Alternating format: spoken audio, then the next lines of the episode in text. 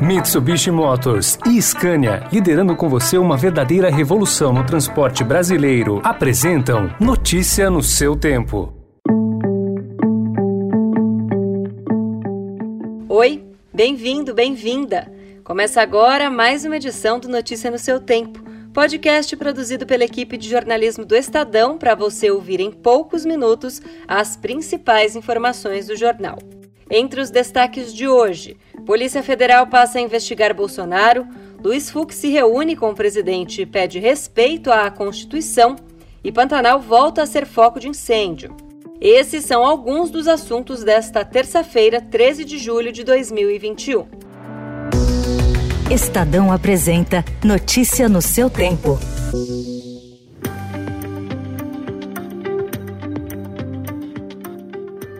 A Polícia Federal abriu inquérito nesta segunda-feira para investigar se o presidente Jair Bolsonaro prevaricou por não ter comunicado aos órgãos de investigação indícios de corrupção nas negociações para a compra da vacina indiana Covaxin pelo Ministério da Saúde. Horas após a informação ser divulgada, o presidente negou ter cometido o crime. O que eu entendo que a prevaricação se aplica a servidor público, não, não se aplicaria a mim. Mas qualquer denúncia de corrupção, eu tomo providência. Eu conversei com o Pazuello. Pazuello, está uma, uma denúncia aqui do deputado Luiz Lima que estaria algo errado acontecendo, dá para dar uma olhada. Ele viu, não tem nada errado. Já estamos tomando providência. E ontem, Jair Bolsonaro se reuniu com o presidente do Supremo Tribunal Federal, Luiz Fux, que falou sobre o objetivo do encontro. Convidei o presidente da República para uma conversa diante dos últimos acontecimentos, onde nós debatemos quão importante para a democracia brasileira é o respeito às instituições, os limites impostos pela Constituição Federal.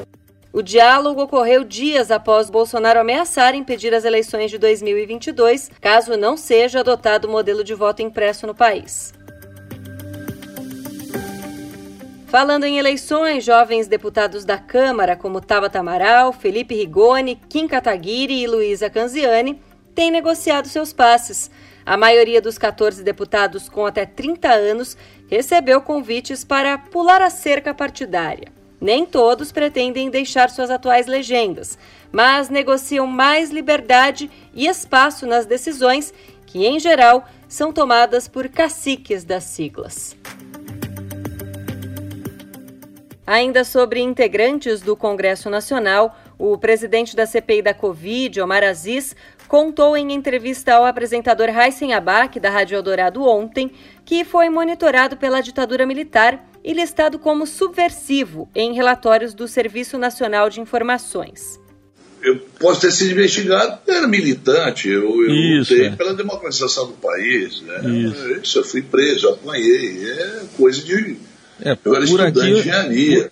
Tem até aqui o número da ficha, tudo, ó, o código B2367373, que identifica o senhor lá no cadastro da SNI. Na última quarta-feira, o senador criticou na CPI oficiais militares suspeitos de envolvimento em atos de corrupção, os quais chamou de lado podre das Forças Armadas. Notícia no seu tempo.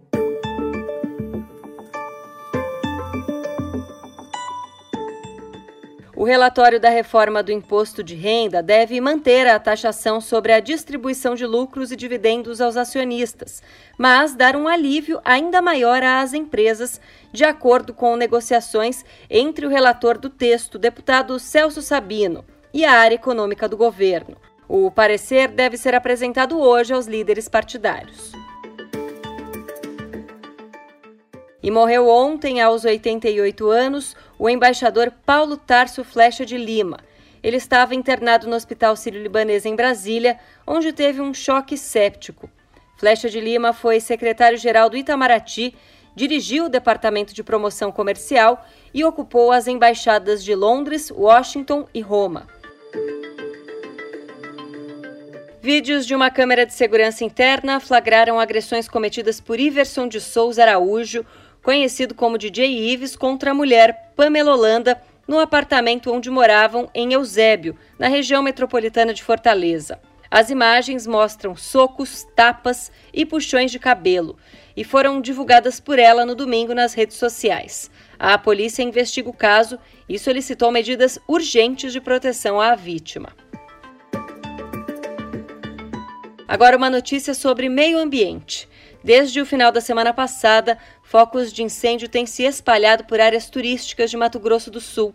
Só entre a tarde de anteontem e a de ontem, o fogo consumiu a área de 800 hectares, equivalente a mil campos de futebol, entre os municípios de Jardim e Bonito, um dos mais importantes centros de ecoturismo do país. Na região de Corumbá, as chamas também ameaçam a fauna e a flora do Pantanal.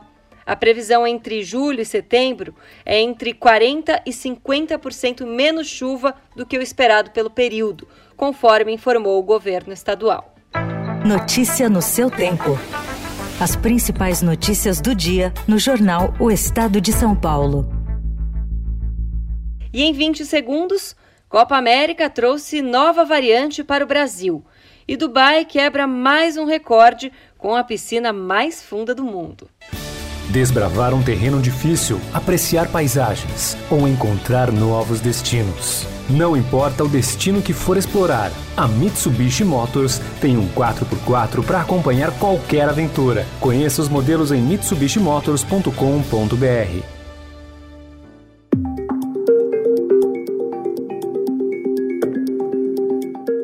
Ao menos uma nova variante do coronavírus que não circulava no Brasil foi introduzida no país por causa da Copa América.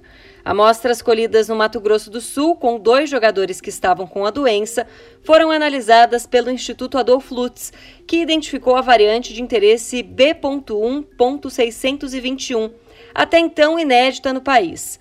Os testes positivos foram de um colombiano e um equatoriano. Colômbia e Equador se enfrentaram na Arena Pantanal, em Cuiabá, na abertura do torneio em 13 de junho.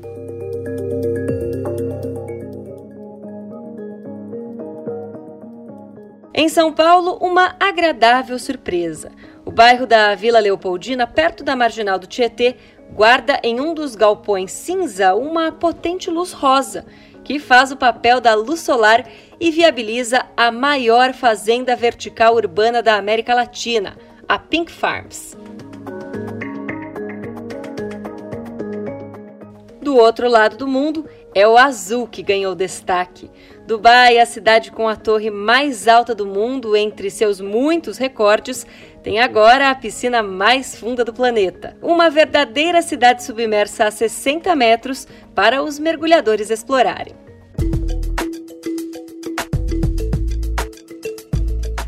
Essa foi mais uma edição do Notícia no seu Tempo. A apresentação e o roteiro são meus, Adriana Simino. A produção e a finalização são do Felipe Kozlovski. E o editor de núcleo de áudio é Emanuel Bonfim. Amanhã, a partir das 5 da manhã, tem mais um resumo das notícias do Estadão para você começar o dia bem informado. Muito obrigada pela sua companhia e até lá. Você ouviu Notícia no seu tempo. Notícia no seu tempo. Oferecimento Mitsubishi Motors e Scania, liderando com você uma verdadeira revolução no transporte brasileiro, rumo a um setor mais sustentável para os negócios, as pessoas e o meio ambiente. Acesse www.soluçõesescania.com.br e saiba mais.